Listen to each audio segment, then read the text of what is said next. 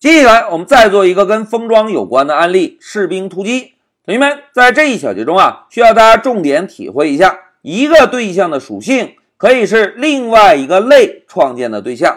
哎，这句话怎么理解呢？来，让我们先看一下士兵突击案例的需求。大家看，士兵许三多有一把 AK 四十七。哎，按照名词提炼法，许三多是一个士兵。所以我们需要定一个士兵类，对吧？而 AK 四十七是一把枪，因此呢，我们还需要再定一个枪类。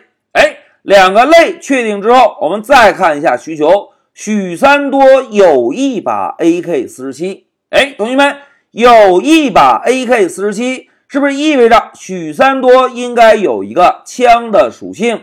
这把 AK 四十七。应该是由枪类创建出来的对象，对吧？那现在我们再看一下这一小节我们演练的重点。大家看，一个对象的属性可以是另外一个类创建的对象。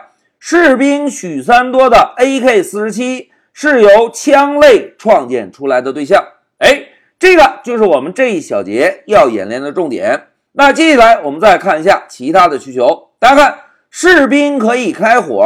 枪能够发射子弹，哎，在这里老师解释一下哦，同学们，士兵开火呀，是许三多举起 AK 四十七，扣动扳机，这个是开火的动作，而枪发射子弹呢，是把子弹发射出去。因此啊，我们需要在士兵类中定一个开火的方法，而在枪类中呢，定一个发射的方法。枪发射的是子弹。士兵开火扣动的是扳机，哎，两个方法的动作还是有所区别的，对吧？同时，为了简化我们案例演练啊，我们呢暂时不考虑子弹这个类，我们只考虑一下子弹的数量。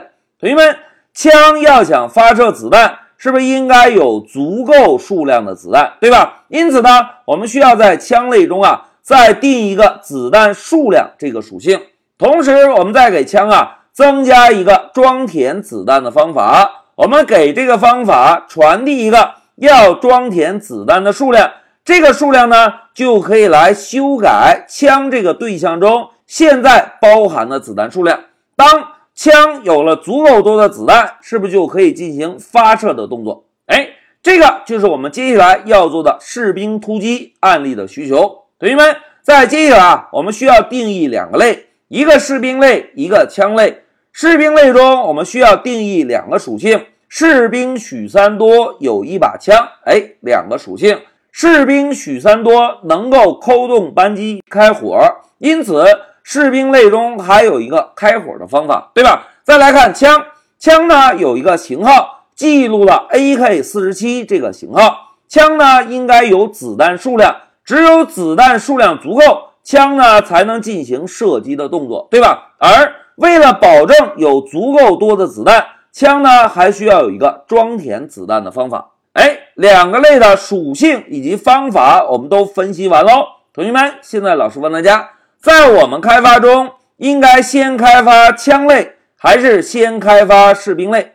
哎，非常好，应该先开发枪类。哪一个类要被使用到，就应该先开发哪一个类。否则，我们在开发士兵类的时候，如果没有枪类，是不是士兵的属性我们都不知道该怎么定义，对吧？因此啊，在接下来我们就把重点放在枪类的开发。好，讲到这里，我们就共同针对接下来的士兵突击做了一个需求分析。同时，老师强调了一下，我们这一小节的演练重点是一个对象的属性可以是另外一个类创建的对象。好，讲到这里，在我们开始动手之前。老师先暂停一下视频。